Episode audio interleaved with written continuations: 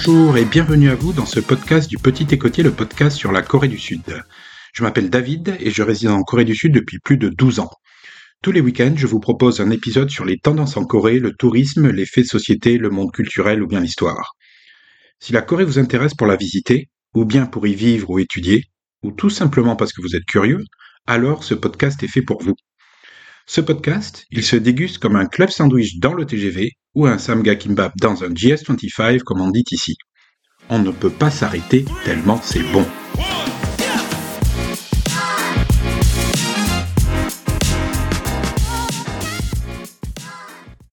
Le hanbok voyage dans le temps et la mode de la Corée traditionnelle à la tendance moderne.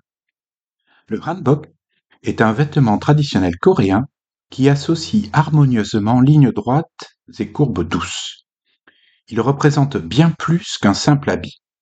C'est un véritable témoignage historique traversant les époques depuis l'Antiquité jusqu'à nos jours et reflétant l'environnement, les traditions et les changements de la société coréenne. De nos jours, les Coréens portent généralement le hanbok lors d'occasions spéciales telles que les mariages, les premiers anniversaires des enfants ou encore pendant le nouvel an lunaire solal. Cependant, sous l'influence de la culture K-pop et des célébrités qui cherchent à valoriser la culture coréenne de manière moderne et décontractée, le port du hanbok devient de plus en plus populaire. Comment cette tendance a-t-elle émergé chez les designers coréens? Découvrons-le étape par étape. Comment le hanbok est-il né? On dit que le hanbok porte en lui 5000 ans d'histoire coréenne. Cela illustre à quel point ce vêtement est emblématique de l'histoire et de la culture de la Corée. On retrouve déjà des représentations du hanbok dans les peintures murales de l'ère Goguryeo. Dans ces œuvres, hommes et femmes portent des vêtements tels que le jogori, la veste du hanbok, le pantalon ou la jupe, le bas du hanbok, revêtus de manière variée en fonction du statut social de chacun à l'époque. Les vêtements masculins et féminins arboraient des designs caractéristiques aux épaules et à la taille, et se distinguaient également par leur couleur. L'extrémité des manches était ornée de motifs et de couleurs différentes du reste du vêtement. Les vêtements de l'ère Bekje et Shilla ont globalement conservé la même forme, mais avec des variations dans la taille, les couleurs et les accessoires. Lors de cérémonies et d'événements nationaux importants, L'empereur, l'impératrice et la cour portaient des vêtements officiels ornés de motifs de dragon ou de tigre, et divers styles de chapeaux et de chaussures étaient également de mise. Le statut social des personnes portant ces vêtements pouvait être déterminé à travers les motifs et les décorations présents.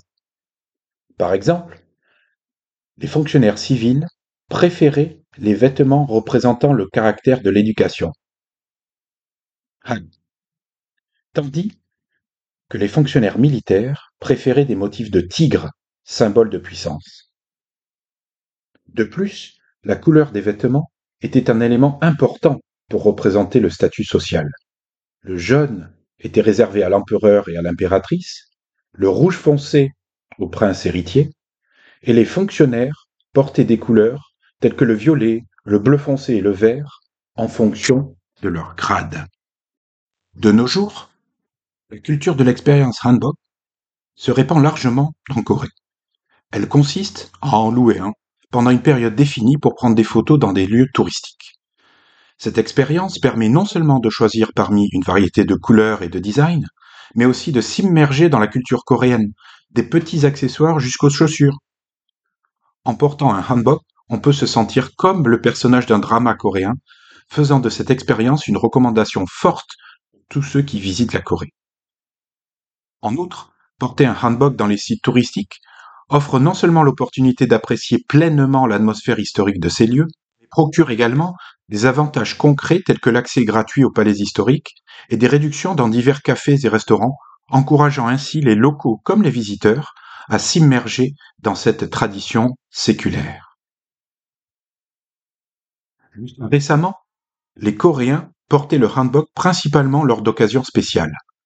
Cependant, l'influence de la culture K-pop et la popularité grandissante de la culture coréenne ont contribué à une adoption plus décontractée du hanbok, notamment parmi les célébrités désireuses de briller dans la tendance actuelle. Comment les designers coréens ont-ils réussi à moderniser le hanbok de cette manière? Explorons ce phénomène. L'un des pionniers dans ce domaine est Kim Ryul, qui a cherché à réinterpréter le hanbok de manière contemporaine en mêlant ses caractéristiques à celles du costume traditionnel. Après avoir appris aux côtés d'un maître du hanbok, de la sélection des tissus à la couture, il a dévoilé sa première création après plusieurs mois de travail acharné. Sa marque, le son R en coréen, a réussi à fusionner harmonieusement le hanbok, le costume et le style hip-hop, mettant en valeur la beauté de la Corée. En particulier, en 2020, lorsqu'un groupe de K-pop, BTS, s'est produit à Gyeongbokgung, les membres portaient des hanboks de la marque Ryu, suscitant un vif enthousiasme. Leur performance spectaculaire, associée au hanbok et à l'arrière-plan du ballet Gyeongbokgung, a présenté la beauté de la Corée au monde entier. De même, le groupe féminin des K-pop Blackpink a porté des hanboks modernes dans leur clip vidéo How You Like That en 2020, réussissant à conserver le design traditionnel tout en s'adaptant aux tendances modernes. Mais ses membres ne se sont pas arrêtés là. En 2023, lors du festival mondial Coachella Valley Music and Arts Festival, elles ont une fois de plus arboré des tenues hanbok modernes, offrant ainsi une nouvelle occasion de promouvoir la culture coréenne auprès du grand public. Les hanboks noirs, portés lors de cette performance, étaient le fruit d'une collaboration entre la marque Ur et la marque de vêtements traditionnels coréens Gumdanje. Inspirés des vêtements de l'ère Joseon, ils arboraient des motifs danchang, motifs multicolores, et des dessins traditionnels coréens réalisés à la main. La popularité mondiale de la vague coréenne a contribué à changer la perception stricte du hanbok. Auparavant considéré comme un vêtement exclusivement traditionnel et formel, il est aujourd'hui perçu comme une pièce de mode versatile et élégante, capable de s'adapter à des occasions et styles de vie différents. Cette transition s'est faite grâce à l'ingéniosité et à la créativité des designers coréens qui ont su marier tradition et modernité. Ils ont revisité les coupes, les tissus et les motifs pour créer des versions plus légères, confortables et faciles à porter au quotidien. Le handbook d'aujourd'hui peut être porté de manière décontractée, mais aussi dans un contexte plus formel, offrant ainsi une plus grande flexibilité. Le travail de modernisation du handbook a également été facilité par l'utilisation de nouvelles technologies et de matériaux innovants. Les designers ont exploré différentes façons de rendre le handbook plus pratique tout en conservant son essence et son élégance.